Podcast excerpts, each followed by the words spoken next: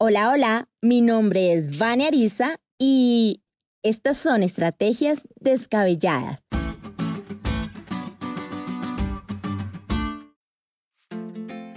A estas alturas ya debería ser evidente. Dios tiene unas estrategias que van más allá de la lógica. José, el hijo de Jacob, fue entrenado en el desierto para liderar en el palacio, mientras que Moisés fue entrenado en el palacio para liderar en el desierto. ¿Y qué decir de los principios que enseñaba Jesús de Nazaret? Como aquel de, aquí el que sirve es el mayor. En un mundo tan competitivo como el que vivimos, no suena muy lógico que digamos, pero cuando decidimos creerle y vivir a su manera, entonces entendemos que los que no viven para servir, no sirven para vivir.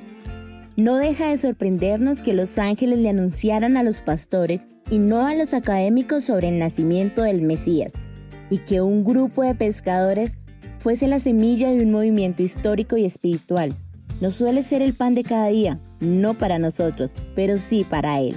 Por eso, la estrategia del día de hoy a alguno podrá parecerle descabellada, pero viniendo de Él, tiene todo el sentido del mundo. La mejor forma de vencer la maldad reinante es con una bondad creciente.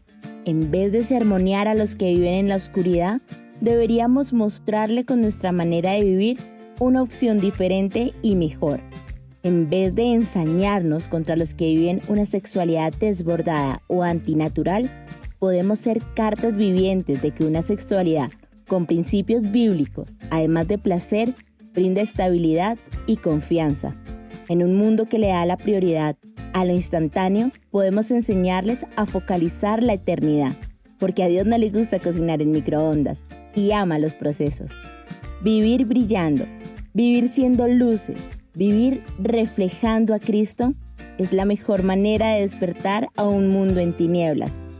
Suena extraño, suena descabellado, pero al igual que con José, del mismo modo que sucede con los principios de Jesús y teniendo en cuenta los resultados con los pastores y los pescadores, nuevamente sospecho que funcionará.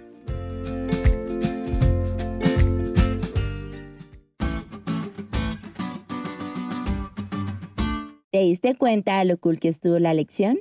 No te olvides de estudiarla y compartir este podcast con todos tus amigos. Es todo por hoy, pero mañana tendremos otra oportunidad para estudiar juntos.